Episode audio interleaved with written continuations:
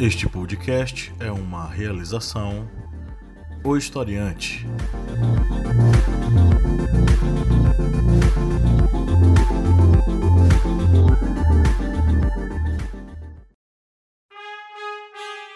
Caros amigos, agradecemos a todos nossos apoiadores. E se você não for um apoiador, acessem apoia.se barra historiante e contribuam auxiliando no portal educacional Historiante.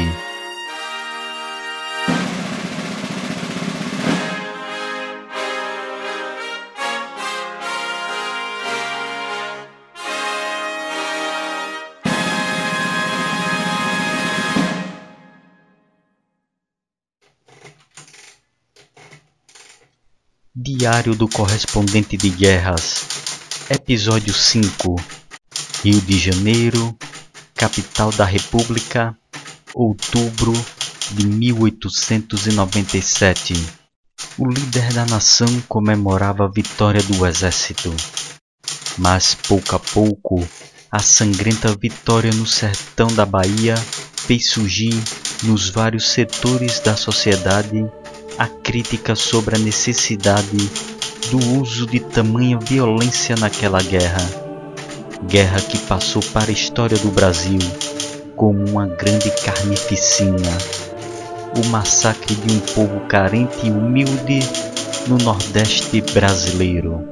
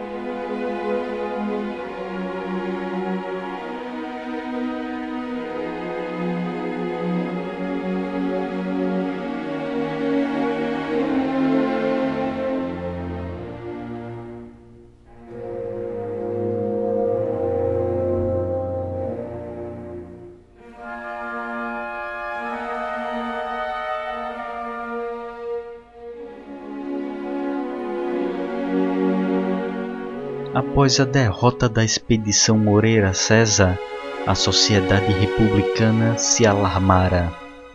O arraial de Antônio Conselheiro se tornou na maior ameaça para a República. E destruir Canudos de forma total era uma necessidade.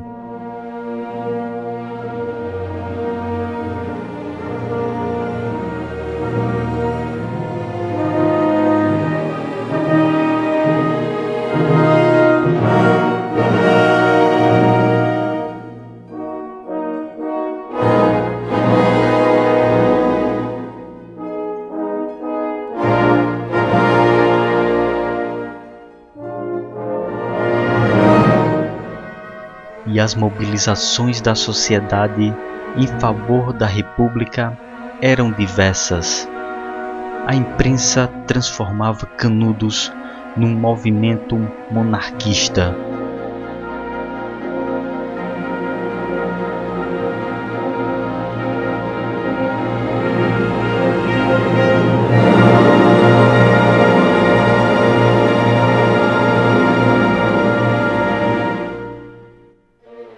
Gazeta de Notícias denunciava: não há quem a esta hora não compreenda que o monarquismo revolucionário quer destruir a República, a unidade do Brasil.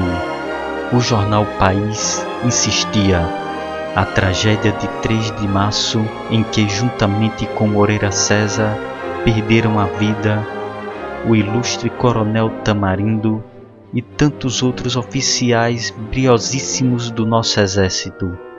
Foi a confirmação de quanto o partido monarquista, à sombra da tolerância do poder público e graças até aos seus involuntários alentos, tem crescido em audácia e força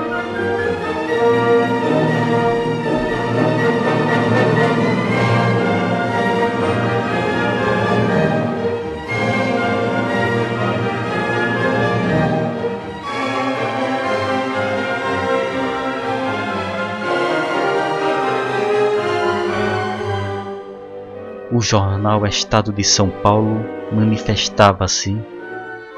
Trata-se da restauração, conspira-se, forma-se o exército imperialista.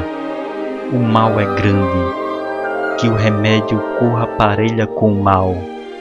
A monarquia arma-se, que o presidente chama às armas os republicanos.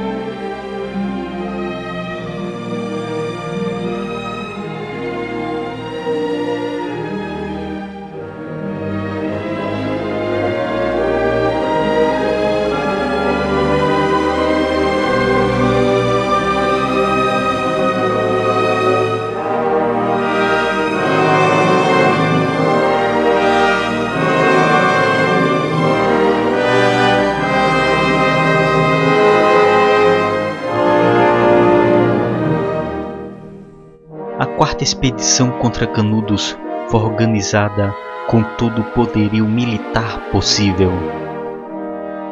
A expedição se iniciou com 6.160 soldados e 421 oficiais. Entre as peças de artilharia estava o poderoso canhão Wolf 32, uma monstruosa peça de artilharia de 97 milímetros, que era puxado por 13 juntas de bois e que ficou conhecido pelos sertanejos como a matadeira.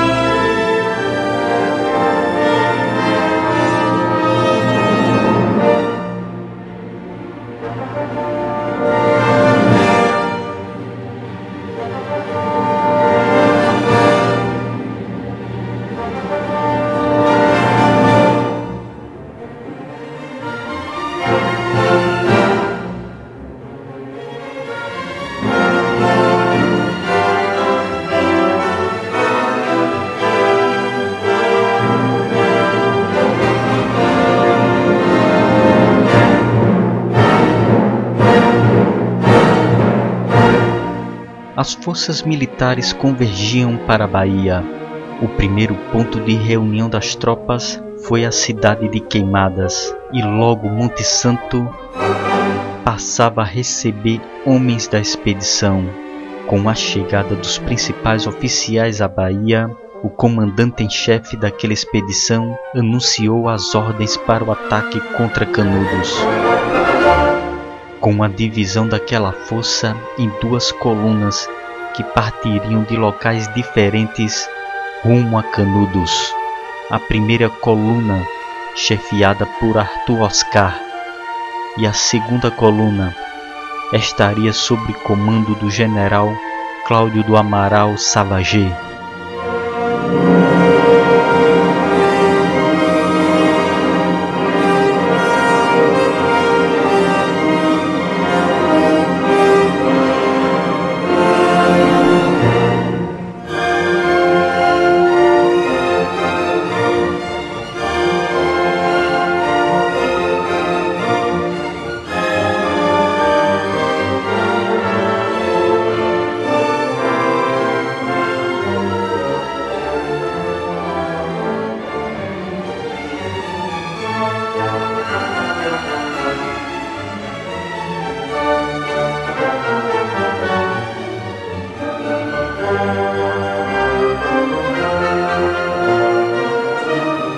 Contudo, na formação das tropas da primeira coluna aparecem os primeiros problemas para as forças expedicionárias.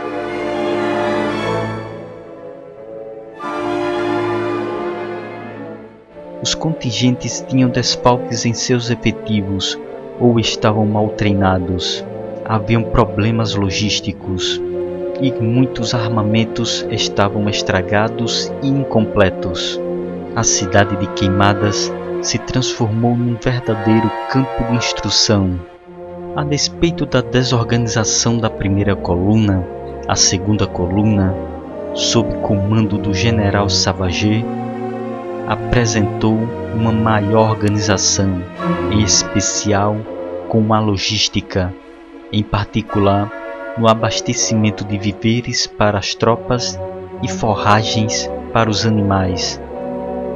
Isso ocorria devido ao estabelecimento de contrato de abastecimento da campanha até Canudos. Mas mesmo com todas estas adversidades, no dia 14 de junho, a primeira coluna iniciou seu avanço rumo a Canudos.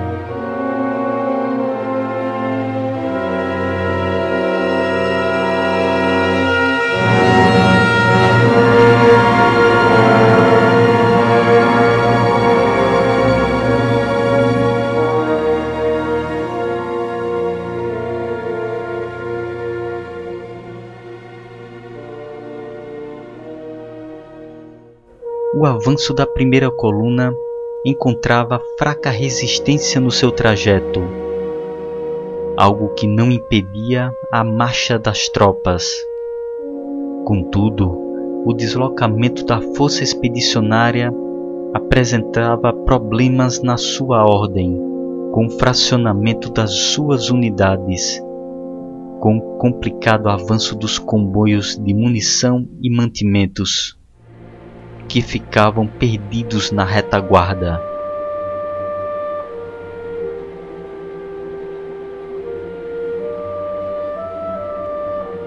A investida da primeira coluna, sob decisão da Comissão de Engenharia, acabou por marchar rumo a Canudos pela trilha dos contrafortes de Aracati.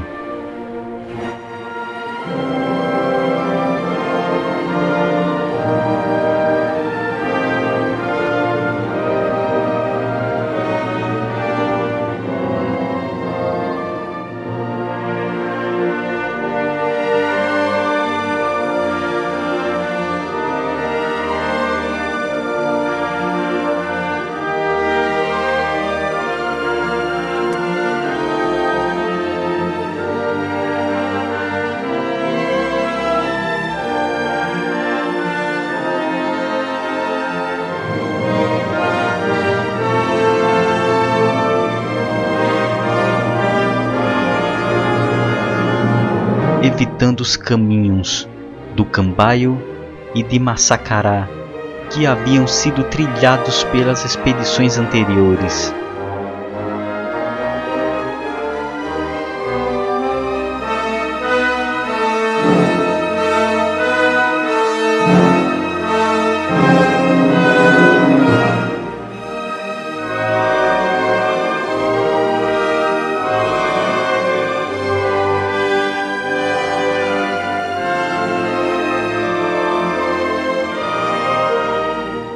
Restava o caminho de Calumbi, mais curto e menos acidentado.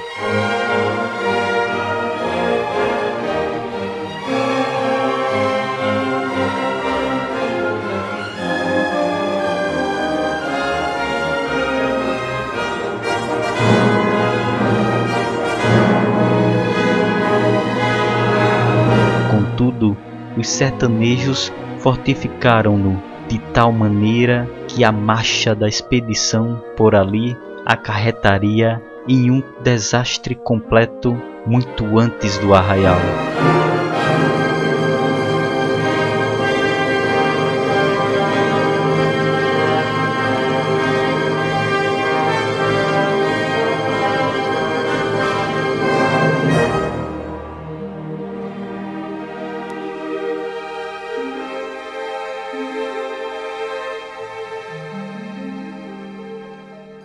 Mas os conselheiristas não ficaram inertes e, com os armamentos obtidos na derrocada da terceira expedição, as defesas canudenses criaram pontos de resistência armada em vários locais.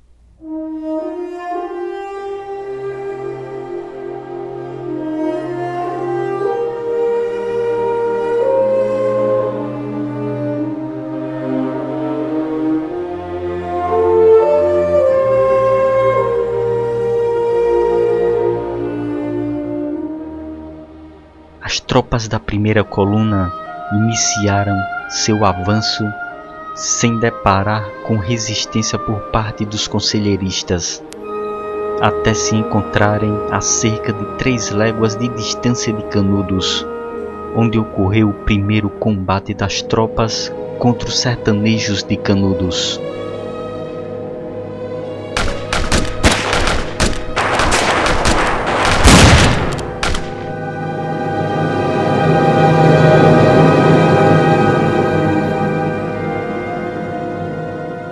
Rápido combate de cerca de uma hora e deixara quatro mortos do lado dos conselheiristas, que recuaram frente ao contra-ataque da força expedicionária, que teve um morto e dois feridos.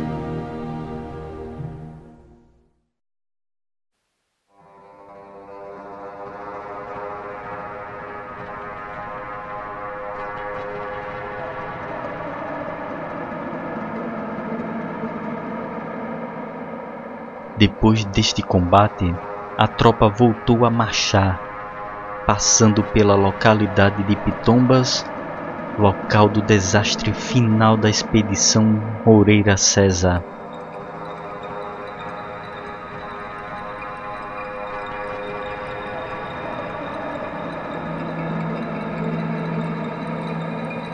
Lá os conselheiristas haviam deixado a céu aberto os mortos insepultos daquela batalha.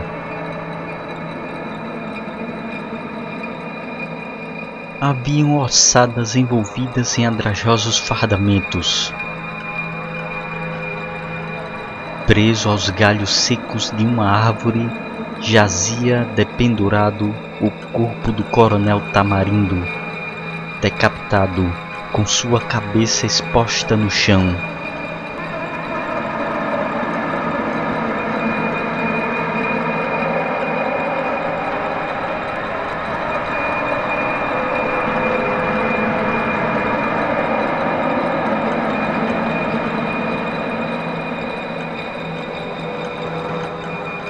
Era um cenário fúnebre de corpos mutilados, expostos, como num anúncio do que aguardaria a quem ousasse avançar contra Canudos.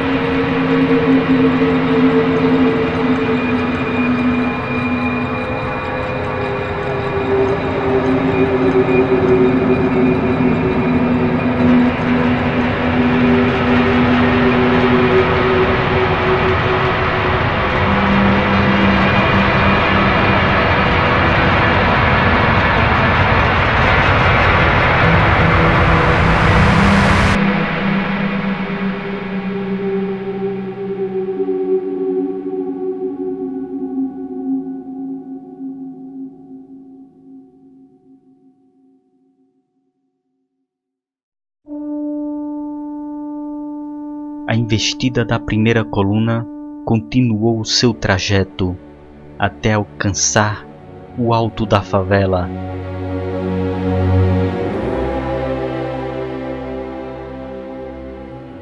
Foi o momento em que ela sofreu o seu pior ataque até aquele momento.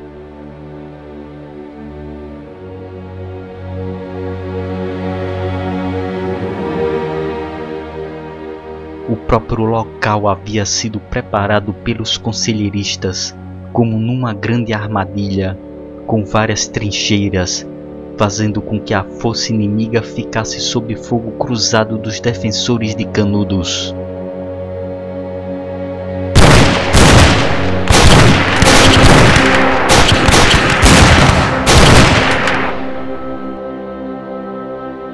O ataque surpresa dos conselheiristas acabou por revelar os problemas com a falta de treinamento das tropas, pois os batalhões se transformaram em uma multidão atônita, centenas de homens esbarrando-se numa total desorganização, tropeçando nos companheiros que tombavam, atordoados pelos disparos inimigos e acabaram acuados naquele local.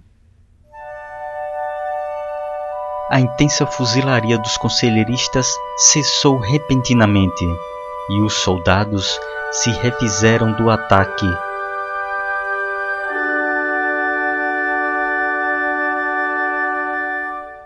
Levantando acampamento para investida contra o arraial no dia seguinte.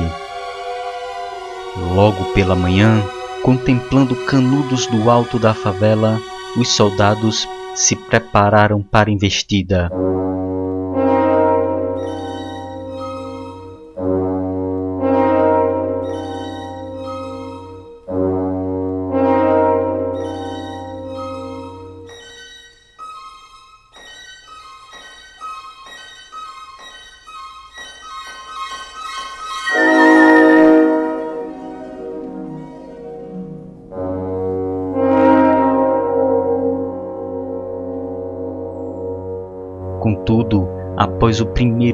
Disparo da artilharia, os conselheiristas despejaram uma torrente de projéteis contra a expedição.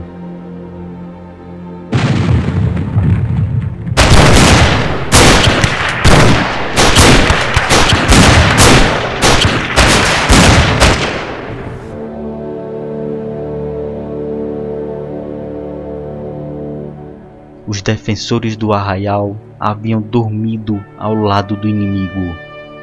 Investiram contra as tropas, que foram novamente surpreendidas pela investida inesperada dos canudenses.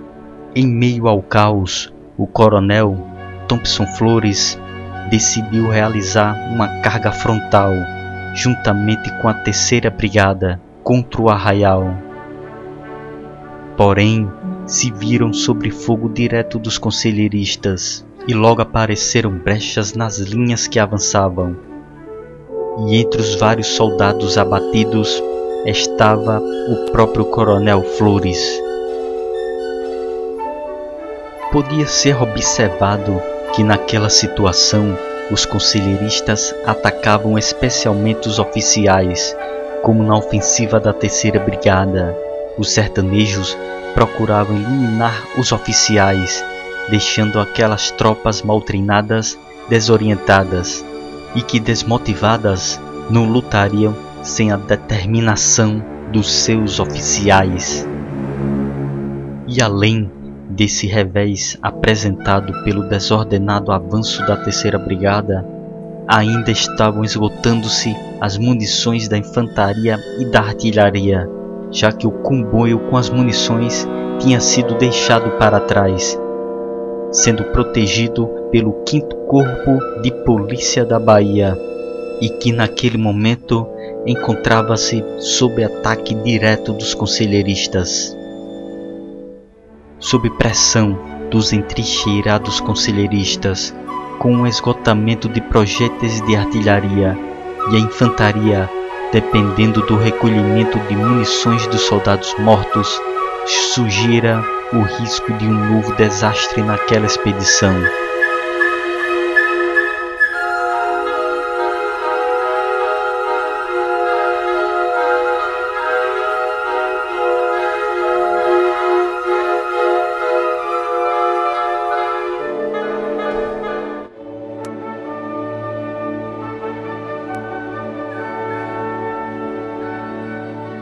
Não restou outra opção para os oficiais da primeira coluna, a não ser pedir socorro à segunda coluna.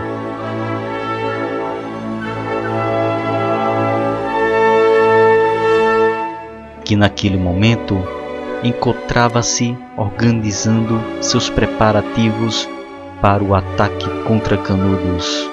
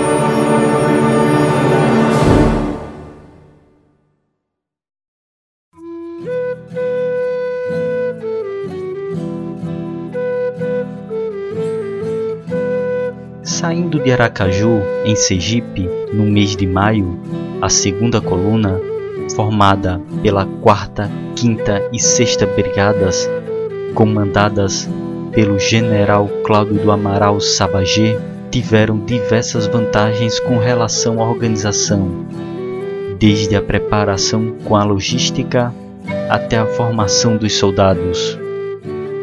Os batalhões das brigadas faziam constantes exercícios nas diferentes ordens táticas, sob o sol ou aguaceiros frequentes.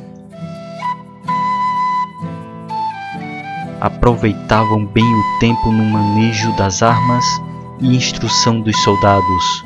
O armamento, equipamento e fardamento nada deixava a desejar.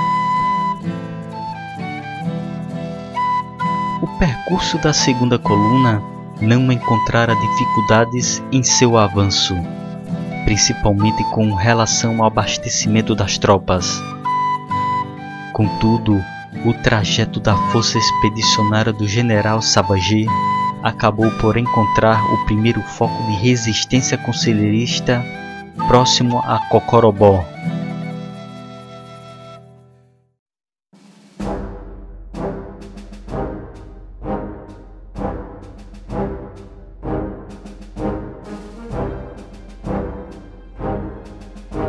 os conselheiristas formando vários piquetes e utilizando fuzis, espólios das outras expedições, iniciaram tiroteio contra a vanguarda que encabeçava a coluna expedicionária.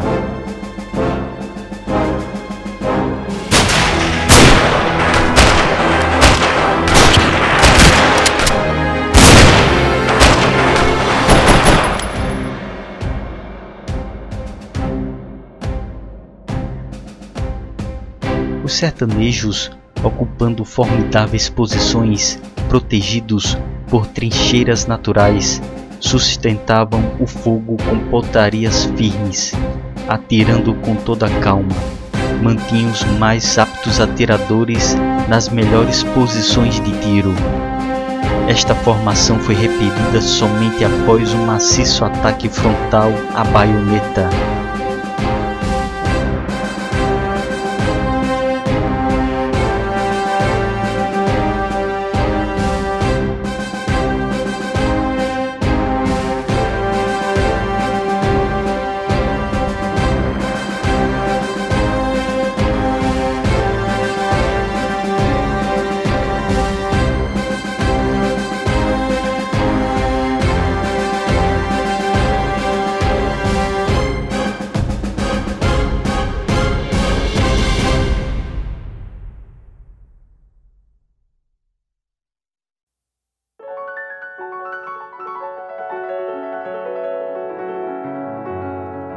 Nesta escaramuça, a segunda coluna teve 178 baixas, entre mortos e feridos. A segunda coluna lutou novamente contra os conselheiristas na marcha rumo a Canudos.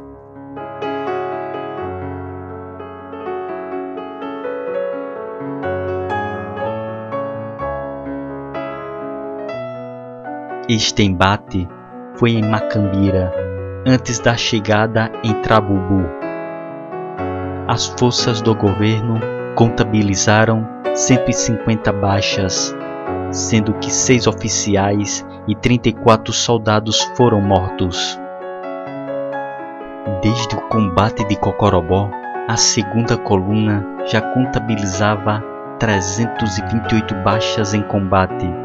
Destes, 68 mortos, incluindo sete oficiais, ou seja, um em cada sete praças da segunda coluna já estava fora de combate antes de chegar efetivamente em Canudos.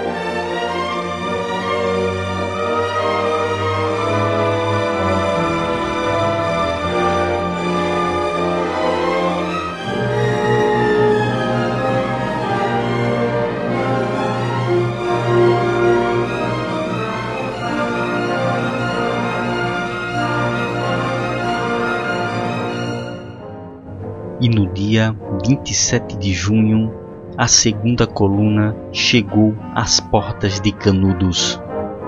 No dia seguinte, iniciou cedo sua preparação para o ataque contra o que chamavam de Arraial dos Fanáticos. Entretanto, próximo das 8 horas da manhã, quando a divisão Savagé estava a postos para o ataque, o general recebeu um dramático pedido de auxílio da primeira coluna. O ataque contra Canudos foi abortado naquele momento e a segunda coluna partiu em socorro à primeira, que estava prestes a ser derrotada. Os planos de ataque da quarta expedição haviam sido definitivamente abandonados. Mas graças à ajuda da divisão Savagé, não ocorreu o desastre total da primeira coluna e o colapso completo da quarta expedição. Após a união das duas colunas, o comando expedicionário conseguiu enviar a quinta brigada para socorrer o destacamento do 5 de Polícia da Bahia e recuperar que restara do comboio.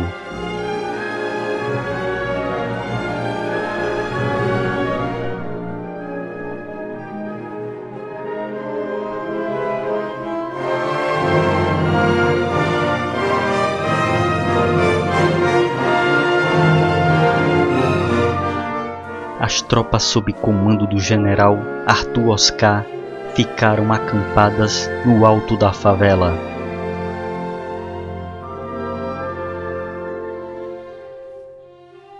E devido às dificuldades logísticas com a expedição, deu-se início a um espetáculo de falta de mantimentos que impediu até o avanço contra Canudos. Além destas dificuldades logísticas, a posição das tropas no alto da favela deixavam expostas aos ataques de atiradores conselheiristas. Os disparos dos canudenses eram constantes, tanto de dia quanto à noite.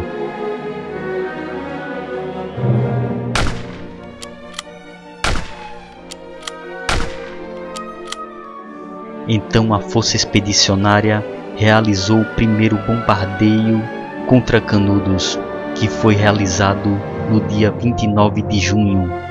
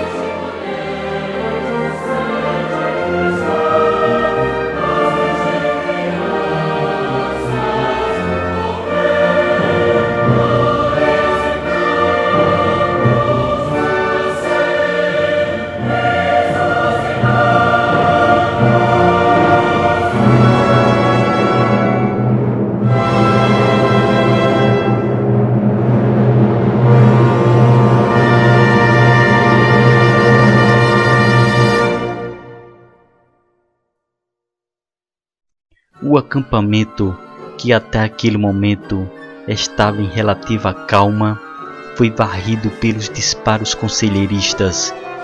Os defensores de Canudos mantinham a pressão constante contra os soldados que mantinham o cerco contra o arraial.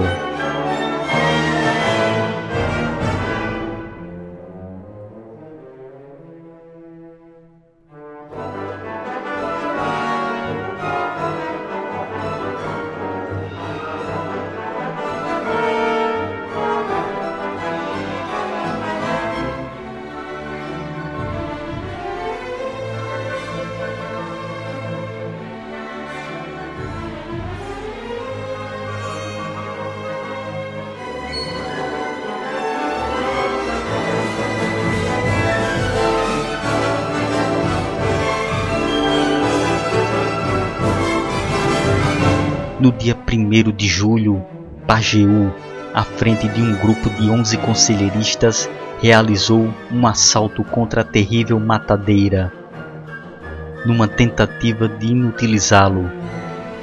Mas o ataque dos defensores de Canudos fracassou. E entre os conselheiristas mortos estava o habilidoso Pajeú.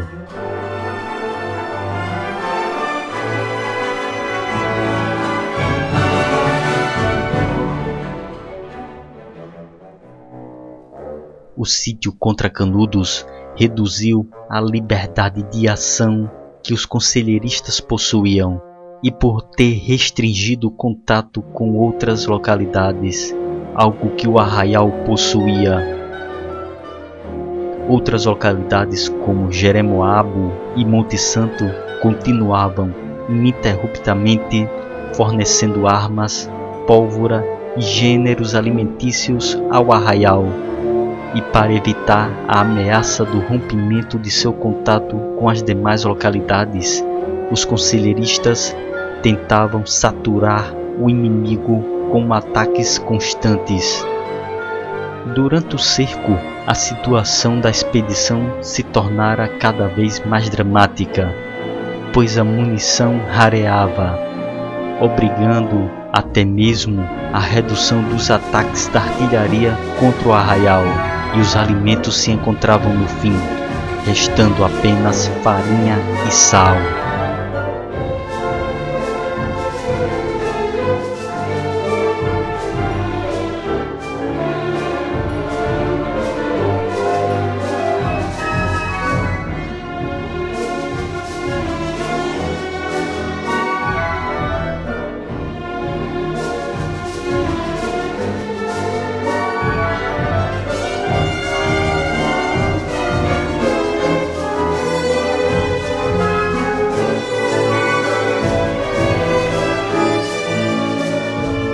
Falta de mantimentos acabou por obrigar os soldados a vaguear pela caatinga em busca de caças para saciar a fome.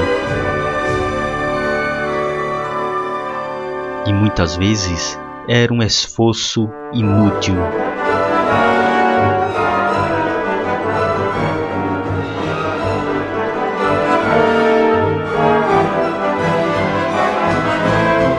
Pois além de não conseguir nenhuma caça, vários soldados eram atocaiados em armadilhas pelos conselheiristas.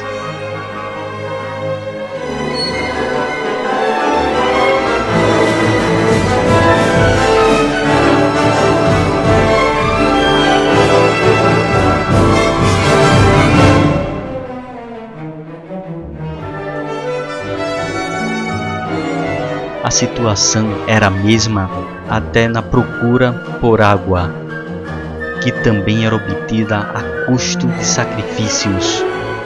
Os sertanejos, escondidos nas proximidades das fontes, alvejavam quem perto chegasse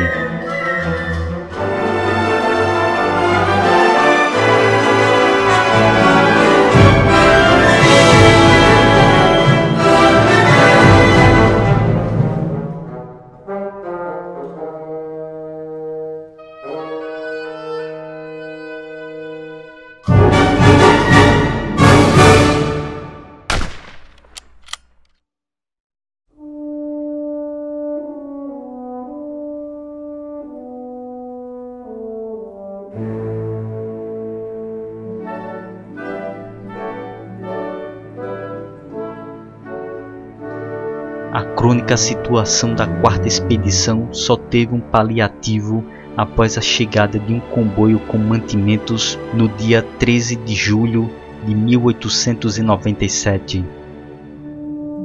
Mesmo sendo poucos mantimentos para dois ou três dias no máximo, era suficiente para dar um novo ânimo às tropas. A força sob comando de Arthur Oscar preparou uma nova ofensiva contra o arraial, ficando decidido o ataque para o dia 18 de julho. Partindo da favela, o assalto contra Canudos.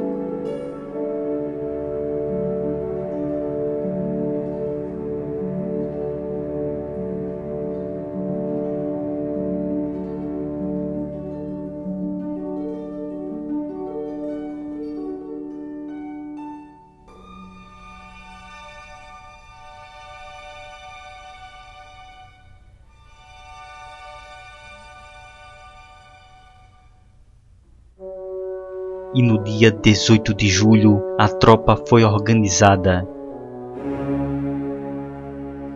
e foi dado a ordem para a voraz carga da infantaria contra Canudos.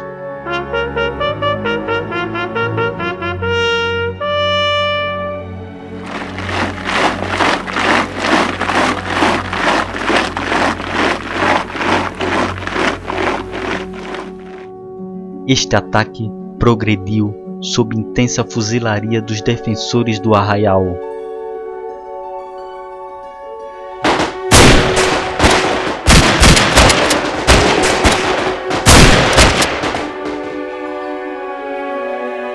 Que recuaram para outras posições defensivas dentro de Canudos. Mesmo com todo o ímpeto do avanço das forças do governo, as tropas expedicionárias só conseguiram dominar cerca de 300 casas dentro do arraial. E dos 3.300 soldados e oficiais que participaram da ofensiva, mais de 900 terminaram feridos ou mortos. Esta sangrenta carga de infantaria conseguiu estabelecer uma longa trincheira dentro do arraial, que foi chamada de Linha Negra.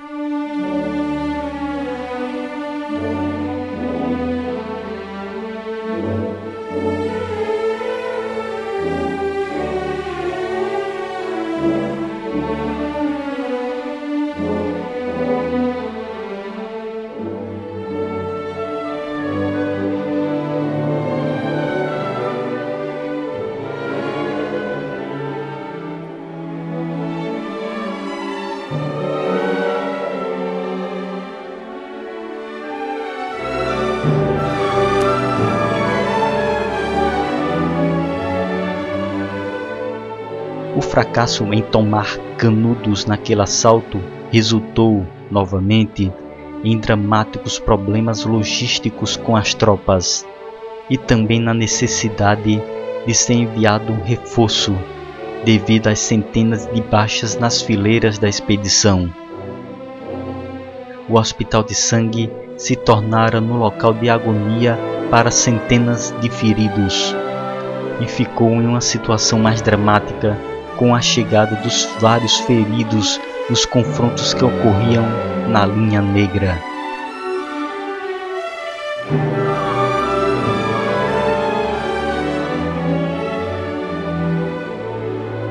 Para dar prosseguimento naquela guerra total contra Canudos, já que a força expedicionária se encontrava bloqueada na linha negra, o governo iniciou o envio de reforços para o sertão baiano, ocorrendo contínuo deslocamento de tropas para o sítio contra Canudos, com a primeira grande tentativa de reforçar as fileiras com o envio da Brigada Auxiliar, também conhecida por Brigada Girar.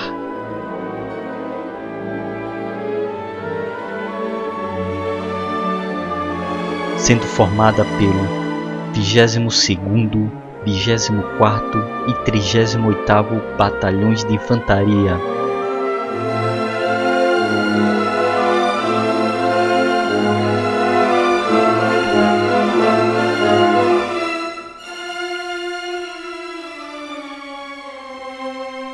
Totalizando 1.042 soldados e 68 oficiais, sob o comando do general de brigada Miguel Maria Girar.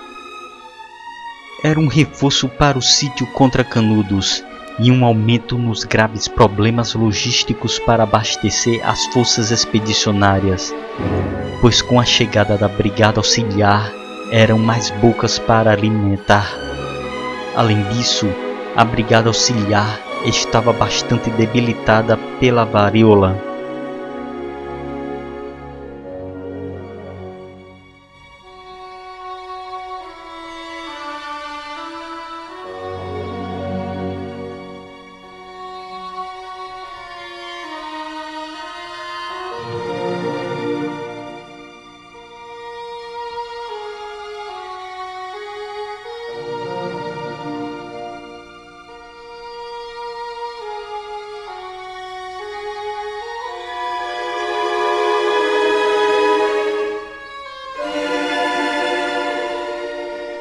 poderia se tornar num estorvo para as forças expedicionárias que lutavam contra Canudos, mas a mesma serviu para preencher as brechas nas fileiras expedicionárias existentes naquele momento.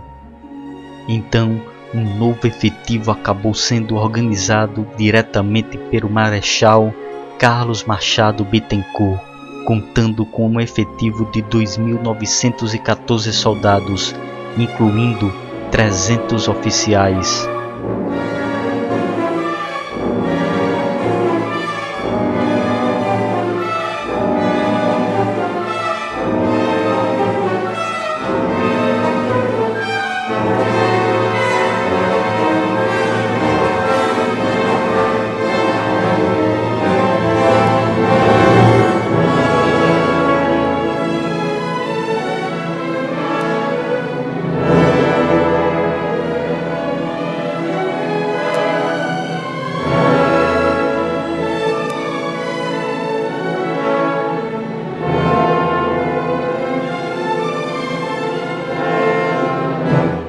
Efeito da chegada do reforço para as forças expedicionárias era não somente de ocupar as baixas que ocorreram nas fileiras, mas para também forçar o cerco contra o arraial. Este objetivo se ampliara principalmente em setembro, período com um dos maiores deslocamentos de tropas para o sertão, em especial das tropas comandadas pelo Marechal Bittencourt.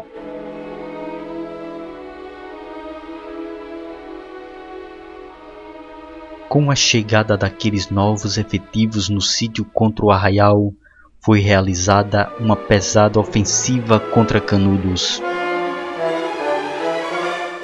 antecedida por um intenso bombardeio que resultou no desabamento das torres da Igreja Nova, que foram ao chão no dia 6 de setembro.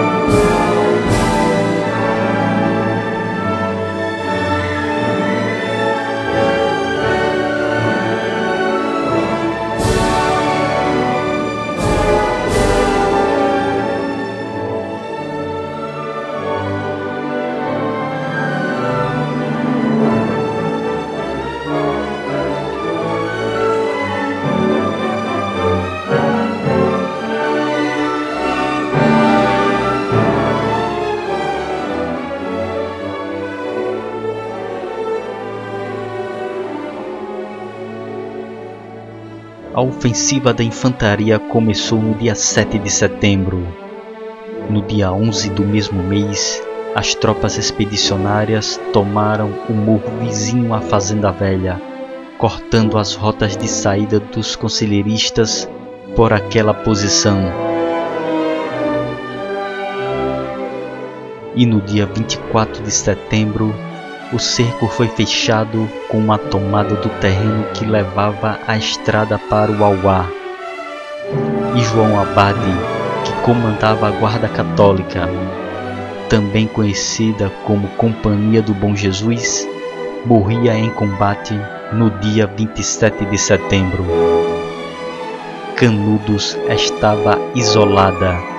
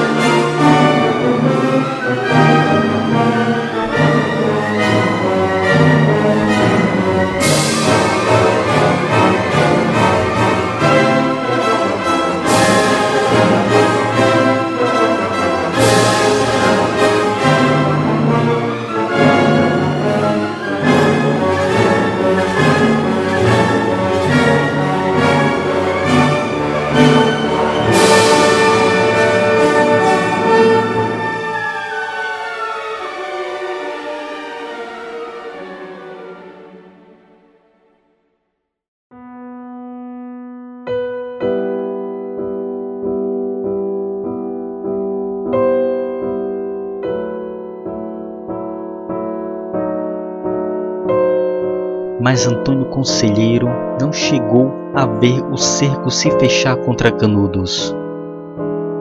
No dia 22 de setembro de 1897, o mesmo morria, vítima de disenteria e ferido por estilhaços. Morria com 67 anos, idolatrado pelo seu povo, sem arredar o pé de Belo Monte e de sua gente.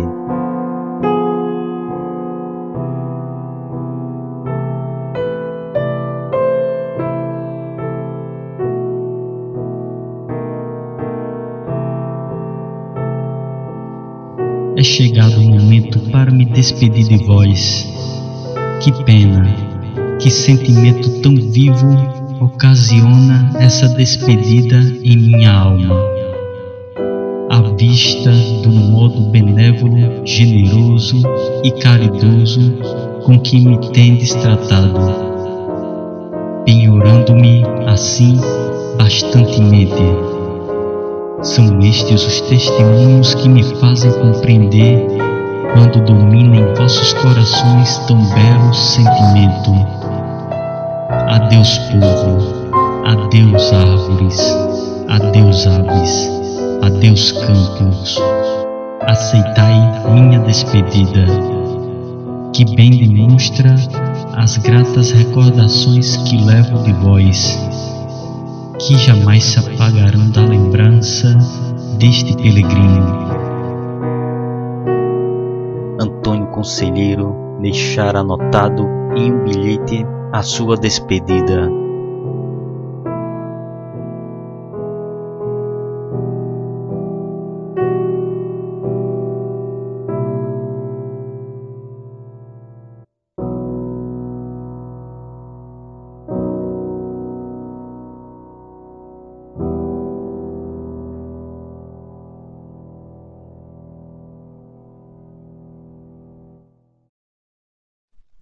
Mas o belo monte resistia.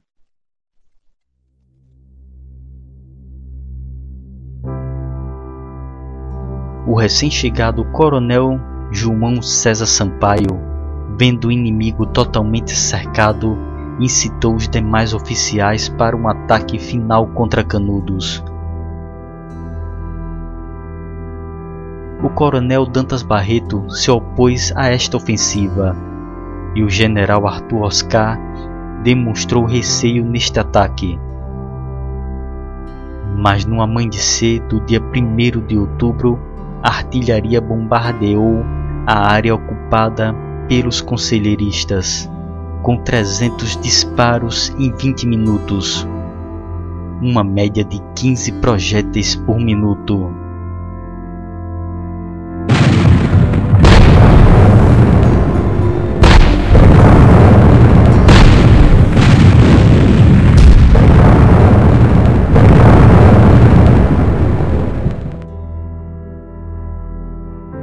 O intenso bombardeio cessou e então 5.871 soldados avançaram. E para surpresa e terror do coronel João César, as tropas se viram sobre intensa fuzilaria realizada pelos sertanejos. Canudos resistia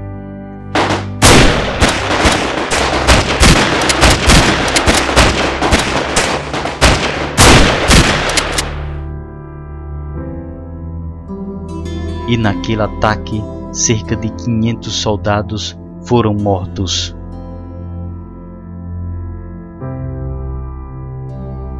Mas os conselheiristas sofreram com várias perdas, e entre elas estava o ardiloso Joaquim Macambira. Mesmo diante de tantas baixas, as tropas expedicionárias conseguiram tomar a Igreja Nova.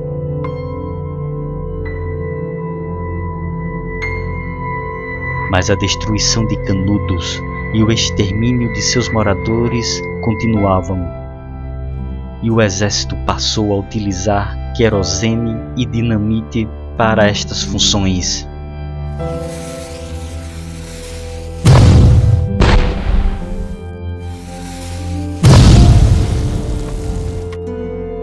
Cerco contra Canudos, cortando a chegada de alimentos, com os incêndios e a destruição, não tardou para começar a ocorrer as rendições, sendo muitos não combatentes. Foi então que ocorreu um dos mais repulsivos eventos da Guerra de Canudos, que foi a degola dos sertanejos, também conhecida como Gravata Vermelha.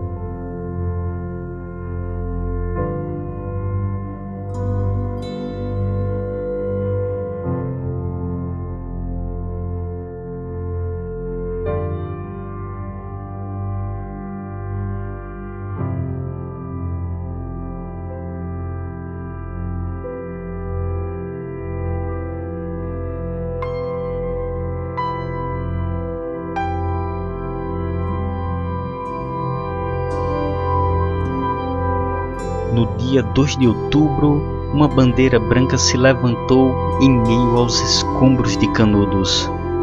Era a primeira vez que um conselheirista se rendia. Era Antônio Beatinho, que foi apresentado ao general Arthur Oscar e pediu ao comandante expedicionário que levantasse o cerco para deixar o povo partir.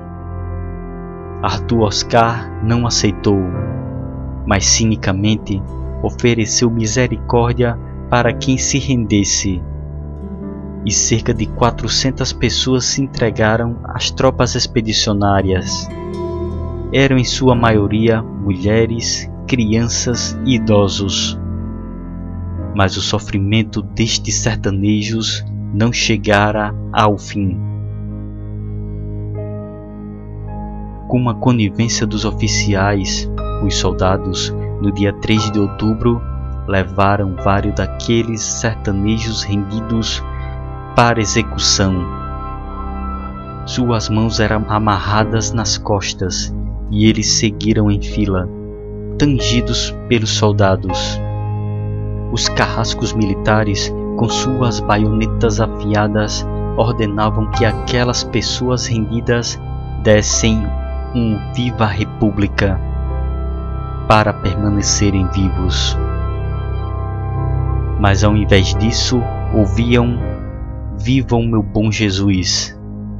A crueldade daqueles soldados resultou na execução de vários sertanejos, degolados, homens, idosos e crianças, que sucumbiram pela gravata vermelha naquele macabro espetáculo numa guerra que não havia prisioneiros.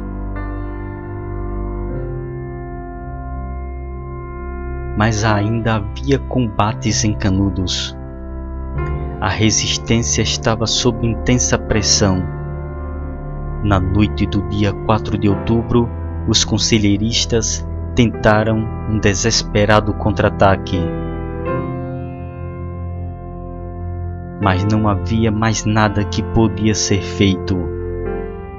E no dia 5 de outubro de 1897, os últimos defensores do arraial caíam em combate. No entardecer, os últimos quatro combatentes são mortos.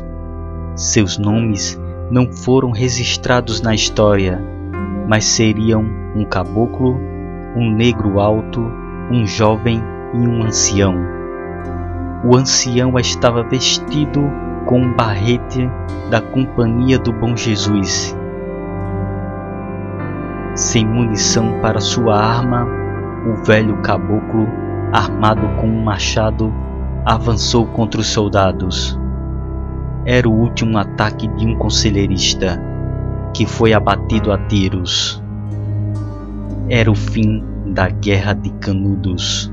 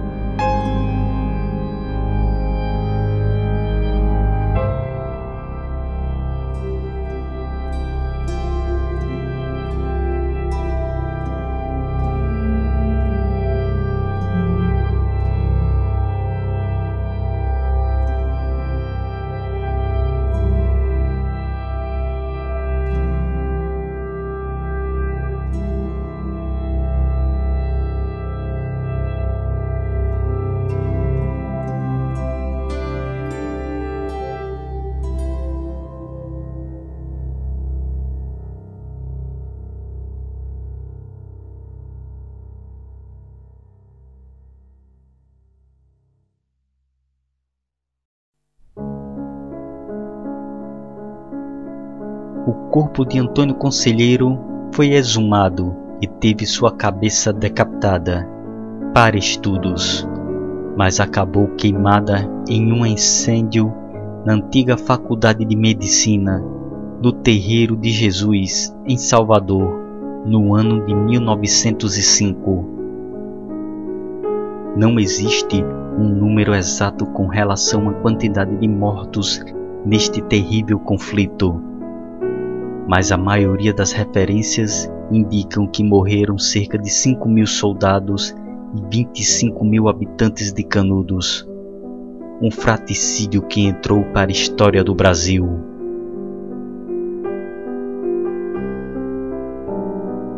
Terminamos esta história com as palavras de um oficial da campanha de Canudos, o tenente Henrique Duque Estrada de Macedo Soares, autor do livro A Guerra de Canudos, e o mesmo descreveu. O solo coberto de destroços e de cadáveres, tudo queimado. Quando perceberam o silêncio não ser mais interrompido, os cães deixaram espinheiral e se foram chegando em demanda de seus donos que não existiam mais, e lá ficaram, as centenas, durante muitos dias, rebuscando entre as ruínas e os corpos, escavando o solo, indo e vindo, num ganir lúgubre e dolorido. E tão sentido que produzia uma música fúnebre e estranha, interrompendo a paz que fora imposta à custa do sangue e do extermínio.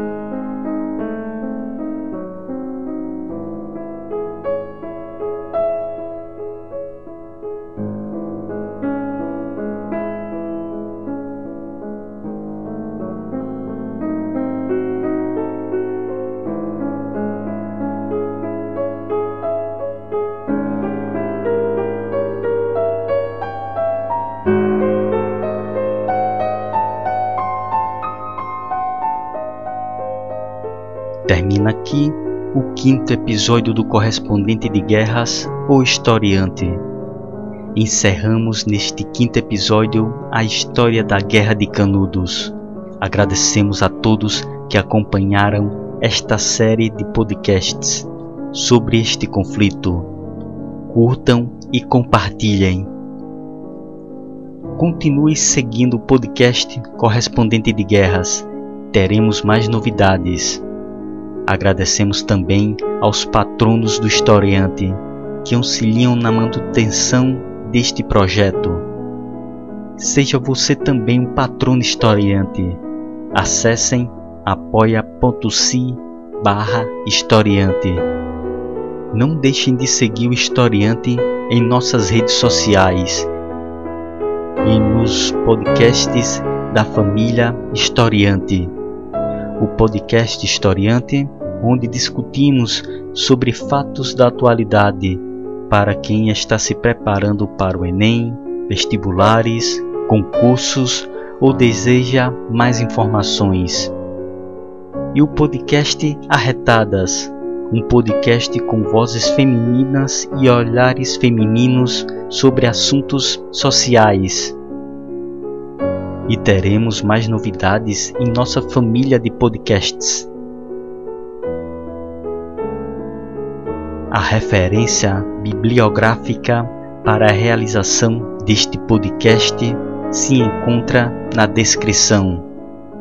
Agradecemos novamente a todos nossos ouvintes e glória doravante a todos.